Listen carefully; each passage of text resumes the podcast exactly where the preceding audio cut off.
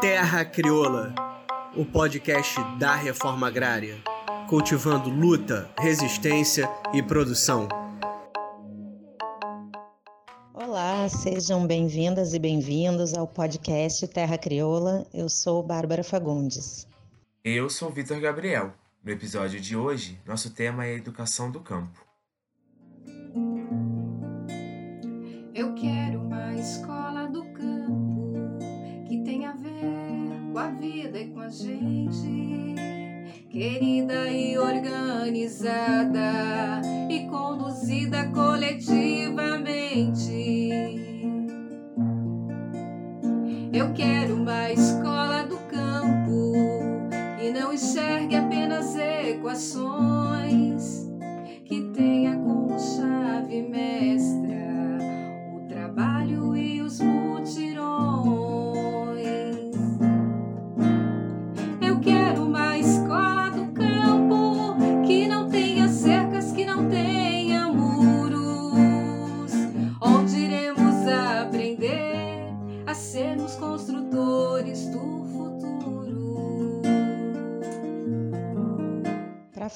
sobre educação do campo, conversamos com Luana Carvalho, da Direção Nacional do MST. Olá, companheiros e companheiras, né? Eu me chamo Luana Carvalho e é um prazer dizer desde já, né, participar desse podcast, estar falando sobre educação. A materialidade da luta, né, faz com que o tema da educação ele se coloque presente desde o início do MST. Quando o MST surge lá em 84, né, fruto de várias lutas que o antecederam e faz as suas primeiras ocupações de terra e eram ocupações de terra muito massivas, a gente sempre trabalhou a ideia de que a luta pela terra era uma luta da família, assim, com todas as configurações de família que existem hoje, né? E, mas que era necessário, né, na luta pela terra, o papel, né, é, e a importância da juventude, das crianças, dos homens, das mulheres, né, dos LGBTIs. E nesse sentido, quando as crianças, né, passam aí para pro, os acampamentos, né, você tem um problema concreto colocado ali. O que fazer com essas crianças, né, para garantir com que a família toda esteja ali, né, sabendo que a, a luta pela terra é uma luta de todos. O que fazer com essas crianças que estão nos assentamentos? E aí então começa o debate da educação. E conversamos também com Cida Lobato, educadora, pedagoga e militante do MST no setor de educação no município de Campos do Goitacazes, no norte fluminense. Eu sou a Cida Lobato. É, eu conheci a educação do campo, né? eu tive conhecimento da educação do campo no ano de 2014, através de um, do convite né, da, da Comissão da Pastoral da Terra, aqui no município de Campos, onde eu resido e onde eu, eu trabalho, sou educadora né, de escola pública, é, para participar de uma formação de professores do programa Pro Jovem Campos Saberes da Terra, onde eu também conheci a Luana, o pessoal do setor de educação da MST, e a partir daí a gente foi se inserindo mais dentro do, do coletivo de educação do campo, no, no Estado, é, fui participando de algumas atividades do movimento do movimento sem terra também, como sem terrinha, é, encontros estaduais, eu fui me aproximando e desde então já, já tenho essa ligação. O acesso à escola ele sempre foi é, marcado, né, é, pelas desigualdades existentes na sociedade brasileira, né? tanto é, política econômica, principalmente. Né? Então, a educação ela não surge no Brasil como uma educação pública, ela surge como uma educação privada, né? e que ela né, sempre apresentou desigualdades em relação a, a toda a população brasileira. Né? Na cartilha do ABC, para soletrar a liberdade. Na cartilha do ABC ter uma escola em cada... Diversos movimentos sociais lutam pelo acesso à educação de qualidade. Afinal, qual projeto de educação queremos para a classe trabalhadora do nosso país? Luana e Cida explicam como a formação crítica é a base para o projeto de reforma agrária popular do MST. Existe ainda hoje no Brasil uma dívida histórica né, é, com os adultos, principalmente que moram no campo, há um analfabetismo ainda gigante no nosso país. A gente sabe que no campo esse índice ele aumenta mais ainda, então é proporcionar né, a partir da escrita, da leitura, um processo de formação crítico, que entenda a sua realidade, que entenda o seu papel né, enquanto sujeito que luta pela conquista de um, pela a conquista da terra e também construindo aí, né, é, a conquista e projetando o futuro. Então, assim, a educação ela tem esse papel central dentro da nossa organização. Então, a educação do campo, ela vem, né, surgir aí no final da década de 90, né, dos anos de 1990, né, é, como uma, na contramão desse modelo, né, de escola urbana, né, de educação, tratando, né, como a Luana até mesmo já apresentou, né, tratando a educação como, né, algo a partir da realidade dos sujeitos que estão no campo, né? Então isso tem que, isso tem que partir, né? Essa educação ela tem que partir do contexto rural e da população que vive ali na área rural. Né? Então, através dessas políticas públicas né, que foram garantidas a partir né, da, da Constituição Federal de 1988, né, ela estabelece aí relações da escola com a vida das pessoas que vivem no campo. Né? Então, essa é uma construção né, que foi feita em relação à educação do campo, né, como uma outra proposta educacional, né, diferente dessa educação urbanística. Então, a partir dessa realidade é, dos camponeses que vivem na área rural. Eu estou bem de acordo aí com a Cida, bem contemplada, na verdade, né, para falar da Cida. Eu acho que é isso, assim, para nós, entender a educação do campo, ela é muito mais um conceito político é, de contraposição né, a esse projeto de educação que está colocado, do que um conceito de fato geográfico, porque o que a gente quer para a educação do campo é também assim é, o que se quer para a educação como um todo, para a educação da classe trabalhadora, né?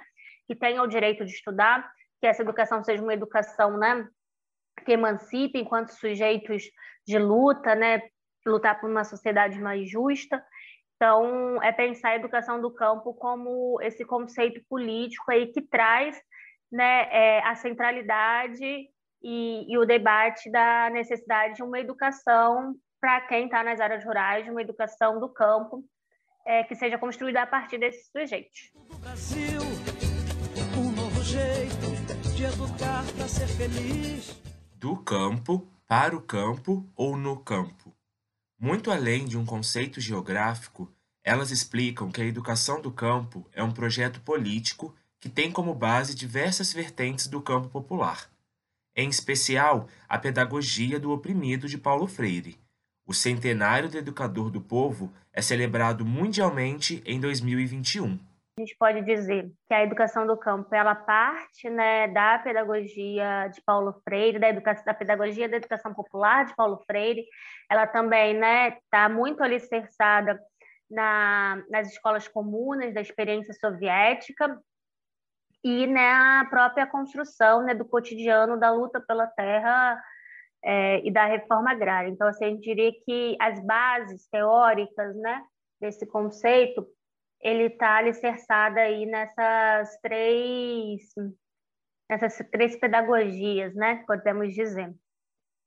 E Paulo Freire sempre foi um parceiro nosso, né, é, atuou ainda quando estava vivo, né, é, seja as experiências de educação de jovens adultos que fez também e, e, participou em atividades aí junto com a MST, principalmente no Nordeste, em São Paulo também, né, que é pensar uma educação para os oprimidos, com os oprimidos. Né? Por isso também que quando a gente trabalha o conceito de educação do campo, não é educação no campo, não é educação para o campo, porque muitas pessoas confundem, mas assim, esse essa palavrinha, né, ela tem, ela tem um conteúdo é, muito expressivo, né? Você falar uma educação do campo é você construir uma educação que esteja alicerçada nos sujeitos que moram e vivem no campo.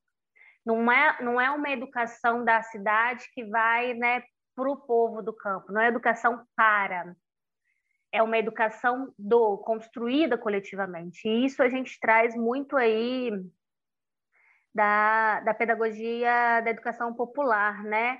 É, é você pensar no, né, essa educação construída junto com o povo, mas também você trazer os elementos né, que dentro da, desse processo pedagógico, né, da, da formação humana, a participação popular é muito importante. Então, como é que você constrói na escola, né, processos coletivos de tomada de decisões e de construção do conhecimento, né, que não seja só algo do professor para o aluno, mas que isso seja é, dialógico e seja coletivo.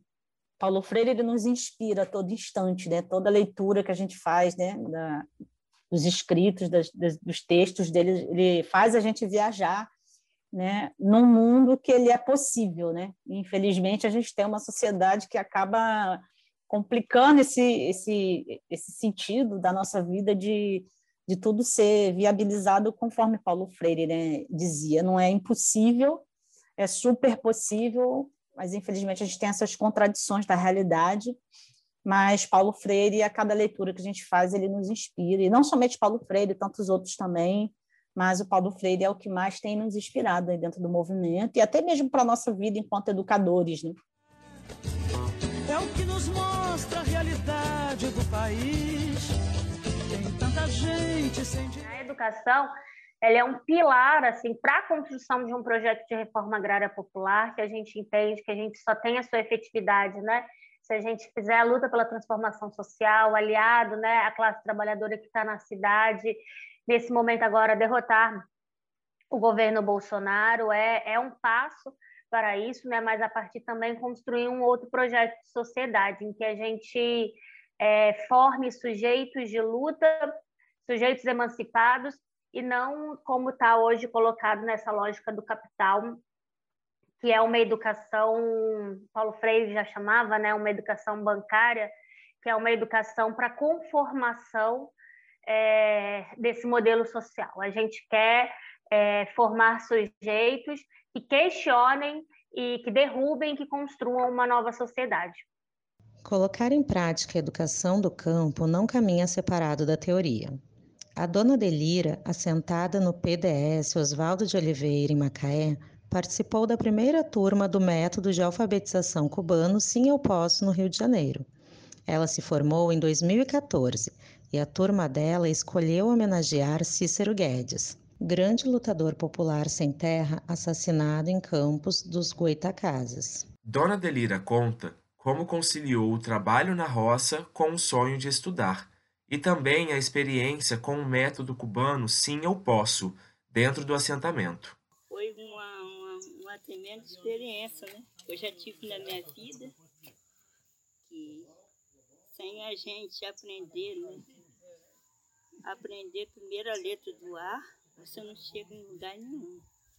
Então, quando eu vim para o assentamento, eu vim eu vi, eu vi que eu não sabia fazer nada aqui, nem saber meu nome direito, fazer meu nome direito. Aí eu tive esse, esse, esse ensino do Senhor Poço, né? esse colégio do Senhor Poço. Esse colégio do Senhor Poço também foi uma grande experiência que eu tive na minha vida, que eu não. Eu também não media distância, eu chegava cansada da enxada. Eu chegava cansada da enxada, que eu sabia que era a única solução que eu tinha na minha vida, era trabalhar na enxada e, e, e estudar. E era meu sonho, o único sonho que eu tive na minha vida. Eu concluí o sonho, estudar no Senhor Poço. Aí daqui quando teve essa aula aqui, no assentamento, eu gostaria de que, que tivesse de novo uma educação dessa. Mas com a, com a pandemia, temendo a pandemia, ele não pode fazer nada disso. Mas essa aula do campo é uma aula que não podia parar, né? Essa aula do campo, que é a educação das nossas crianças. Mas com a pandemia não pode existir isso, né? Mas eu tive uma grande experiência na minha vida. Foi muito bom para mim eu ter essa experiência do Senhor Poço. Depois do Senhor Poço, eu fui estudar lá fora.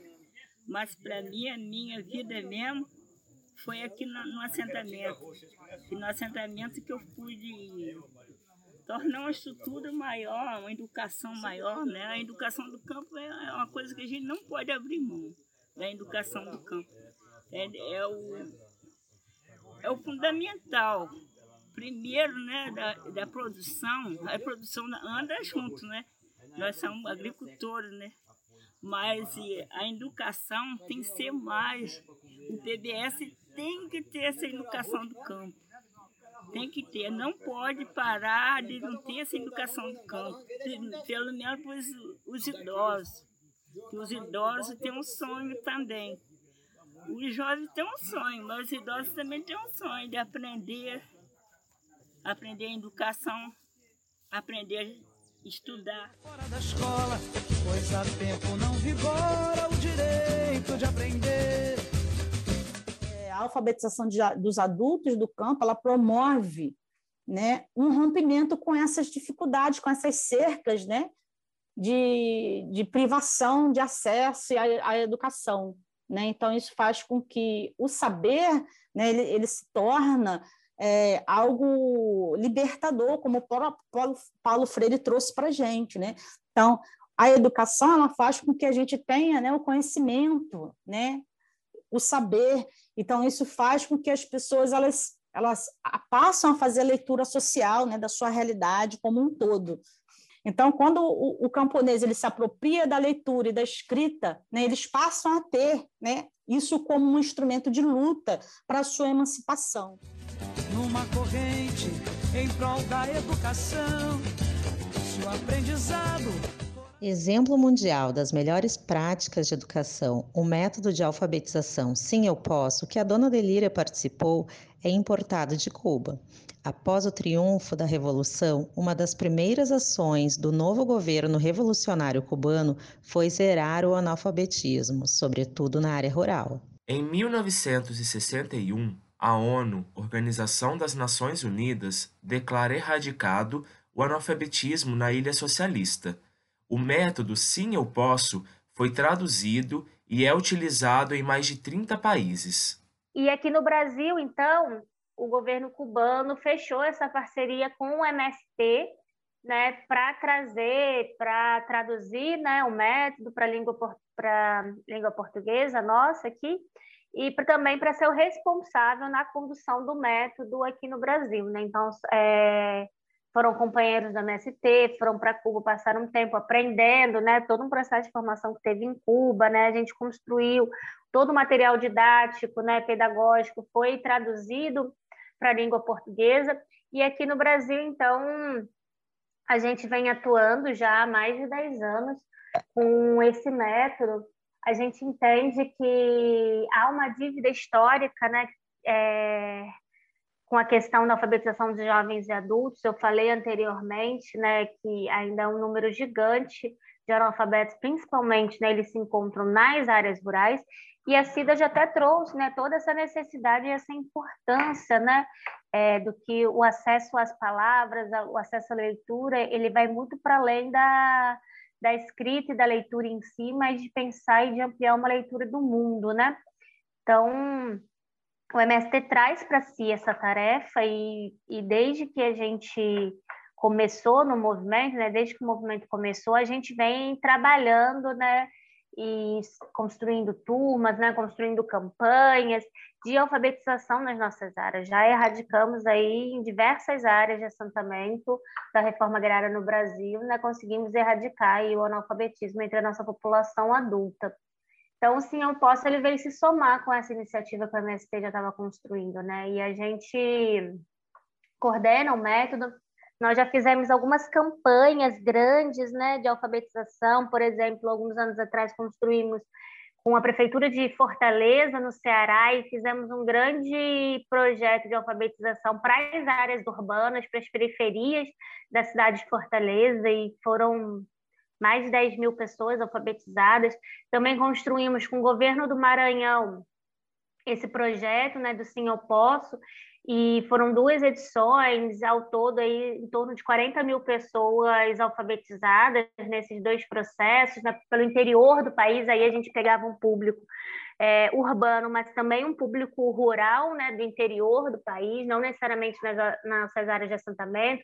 Fizemos uma experiência grande na Bahia e Minas Gerais, que aí já foram direcionadas né, para dentro das nossas áreas de assentamento. Aqui no Rio de Janeiro, a gente teve uma experiência de algumas turmas em algumas áreas, e agora a gente está aí com um projeto via o Pronera, né, que, que é de alfabetização, em 12 turmas aí, região norte noroeste fluminense, e que a gente pretende, então, iniciar com, com um projeto, com o Sim Eu Posso, né? Iniciar com o Sim Eu Posso e aí depois dar continuidade à, à escolarização de primeiro segmento. A gente iniciou as turmas, veio a pandemia, então, assim, no momento está um pouco parado, a gente está vendo aí é, como é que a gente faz para retomar isso esse ano ou ano que vem no máximo. É, primeiro porque a gente está trabalhando com um público grande parte idoso, né, que não tem, não necessariamente tem aí os meios tecnológicos ou muitas vezes também tem dificuldade, né, em mexer com os meios tecnológicos. Segundo, que a gente também tem que ver assim, que a, o acesso à internet nas áreas rurais ainda é muito difícil, né? Geralmente as nossas turmas elas acontecem à noite, porque para dar tempo que o povo possa trabalhar durante o dia e assistir aula à noite. E à noite é muito mais difícil o acesso à internet, porque as pessoas geralmente não têm internet na sua casa, elas precisam ir até um determinado ponto do assentamento para acessar, e aí de noite, né, fica muito ruim. Então, assim, é... são alguns limites que a gente ainda enfrenta aí nas áreas rurais. Vai poder ser cidadão, tem que estar fora de moda. A educação, né, ela é uma prioridade, né, uma das prioridades do, do MST, né, e a gente desenvolve né, processos educativos né, que incluem aí a luta pela universalização do direito à educação pública, né, da infância até a universidade, então a gente vai passar pela criança, pelos, pelos adolescentes, jovens e adultos, né, entendemos que o acesso e a permanência né, da escola ela, ela é fundamental, né, é fundamental, são eixos fundamentais para a nossa base social, né, na construção de um, de um projeto de campo, um projeto de sociedade, de transformação social. Né, a construção do conjunto das práticas educativas, elas visam né, um projeto social e emancipatório e protagonizado pelos trabalhadores e trabalhadoras rurais do campo, né, ligada aí às suas vidas, com o trabalho socialmente produtivo, né, é, pela luta social, a organização coletiva, é, a cultura e a história, né, como matrizes organizadoras da educação escolar, é, tendo a participação da comunidade, da auto-organização dos educandos e dos educandos, dos educadores e, do, e educadoras também, é, e no Brasil a gente né, tem aí, no decorrer dos últimos anos, né, mais duas mil escolas públicas né, que foram construídas em acampamentos e assentamentos, é, mais de 200 mil estudantes com acesso à educação né, de nossas áreas né, de assentamentos e acampamentos, 50 mil, mais de 50 mil né, é, adultos que foram alfabetizados, 2 mil estudantes em cursos técnicos superiores, e mais de 100 cursos de graduação, né, de licenciaturas e bacharelados e pós-graduação, é, especialização, nas universidades públicas de todo o país. No Rio de Janeiro, né, está incluído esse processo, né, dentro desses números também está incluído aí, e a gente não pode deixar de falar também das nossas escolas itinerantes, embora a gente não tenha uma escola itinerante aqui no Rio de Janeiro, mas em outros estados nós temos as escolas itinerantes, que são escolas que estão, é, estão em áreas de acampamentos, onde se aguarda aí, né, o processo da luta pela terra, que é produtiva, até que ocorra a implantação do assentamento, para depois ela se tornar uma escola fixa. Né? Tudo isso em, né, para que a garantia do direito à educação possa ser implementada e garantido né, para os nossos acampados também. O movimento já mostrou para a nação. Segundo a professora Cida, os problemas estruturais que tanto afetam as escolas do campo são consequências históricas da falta de políticas públicas com as populações camponesas. Ela também afirma a importância da produção de alimentos saudáveis que abastecem o campo e a cidade. As políticas públicas e as diretrizes curriculares ainda não dão conta de valorizar a educação do campo na sua integralidade. A chegada da Covid-19 instaurou um caos na educação brasileira. Abre e fecha escolas, risco de contaminação, falta de estrutura e recursos tecnológicos, tudo isso trouxe ainda mais precarização e inúmeras dificuldades para as áreas urbanas e também rurais. A pandemia ainda não acabou e nas escolas do campo essa realidade não é diferente. Nesse sentido, uma campanha do MST denuncia o retorno das aulas em meio ao agravamento da crise sanitária. Apesar da gente ter todas as políticas aí, né, que já já sucateia muito a, a educação, né, de precariedade tudo. Então, assim, a gente, com a pandemia, ele só se agravou, né? Então, isso acabou se tornando muito complicado. Inclusive, já, já tem prefeituras aí que estão já é, pensando em pensando e já começando a, a se organizar para implementar o ensino híbrido. Então, isso já é um, um projeto né, de educação que já pretende-se há muito tempo e, e, a pandemia só fez para que esses governantes enxergassem uma possibilidade, uma possibilidade ainda maior né, de implantar o desejo de se colocar uma, uma educação com menos professores para se pagar, né, uma educação com menos gasto, menos, menos custos. Né? Então, é, é bem é bem complicado a nossa realidade no momento.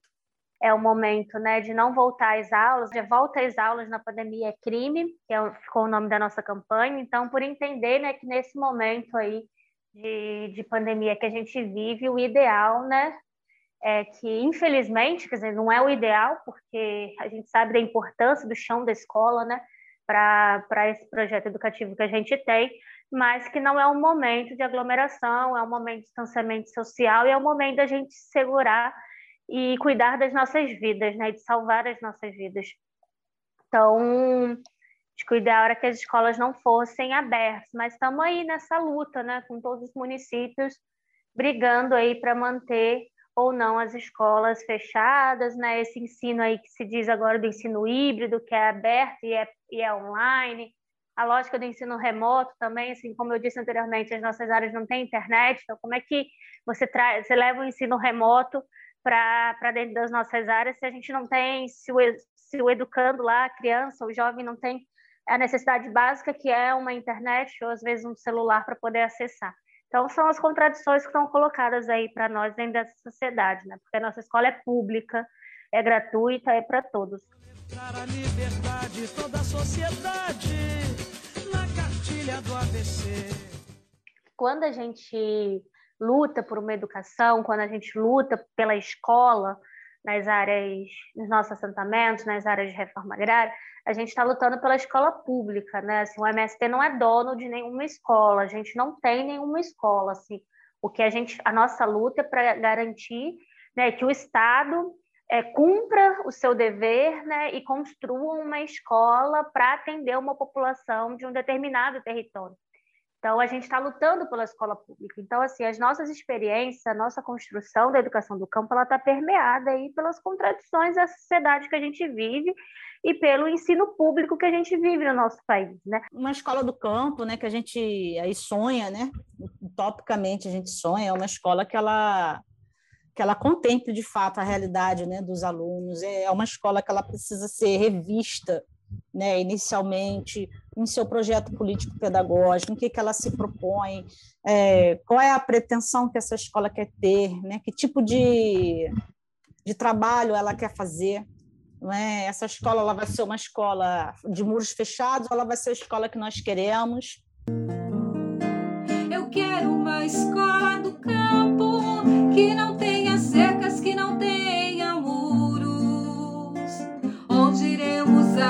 aprender a sermos construtoras do